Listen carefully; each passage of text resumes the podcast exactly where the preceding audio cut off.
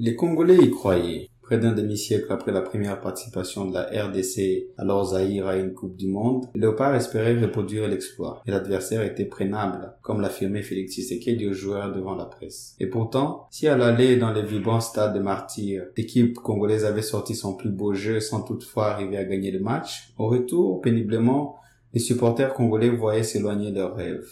Au final, 4-1, Léopard sont disqualifiés nous n'irons pas au Qatar. Qu'à retenir de la mobilisation autour de l'équipe nationale de la RDC Bonjour et bienvenue dans ce cinquième épisode de la saison 2 de Ponajek, la capsule audio qui tente d'éclairer l'actualité de la RDC. Je suis Fred Baouma, secrétaire exécutif de Bouteli, Institut congolais de recherche sur la politique, la gouvernance et la violence, et partenaire de recherche du groupe d'études sur le Congo de l'Université de New York. Nous sommes le vendredi 1er avril 2022 et aujourd'hui je vous parle du football, mais pas que. À Casablanca, le 29 mars, le pays a subi une défaite qui fait mal. Et ce n'est pas seulement pour des raisons purement sportives. Plus qu'un sport, le football et surtout les léopards sont un enjeu national qui unit autant qu'il divise. On se rappelle encore euh, de la finale du championnat d'Afrique des Nations en 2016 au Rwanda lorsque le terrain de football s'était transformé en champ politique. Sur la pelouse synthétique du stade Amahoro, s'est joué alors un combat pour l'honneur. Les léopards devaient venger le pays des humiliations subies sur le terrain militaire. Mission accomplie, ils étaient d'ailleurs accueillis triomphalement à Goma avant d'être décorés par les chefs de l'État. Cette fois-ci, les matchs étaient tout aussi politiques. Alors que plusieurs initiatives de la coalition au pouvoir tournent au ralenti,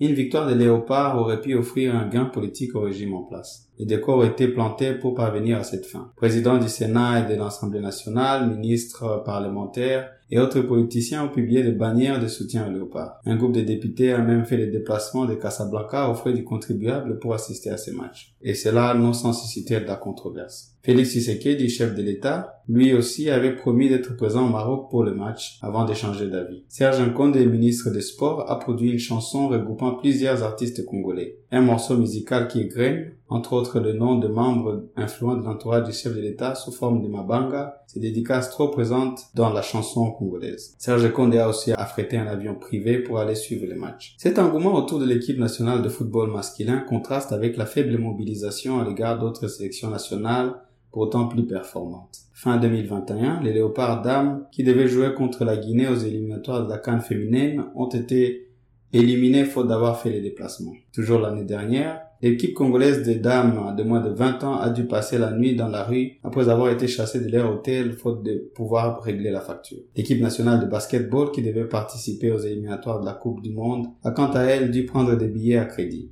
Cette sélection avait pourtant remporté la FOBAN en 2019. En fait, en RDC, plutôt que la performance, la mobilisation populaire et la propension à la politisation semblent déterminer les soutiens politiques envers une sélection nationale. Hélas, en football comme en politique, la défaite est orpheline. Et contrairement à la politique, le manque de résultats au football se paye cash, et parfois avec brutalité. Ainsi, à l'aller, l'arbitre avait à peine sifflé la fin du match que le bouteille d'eau sous forme de projectile était lancé contre l'équipe nationale de la RDC.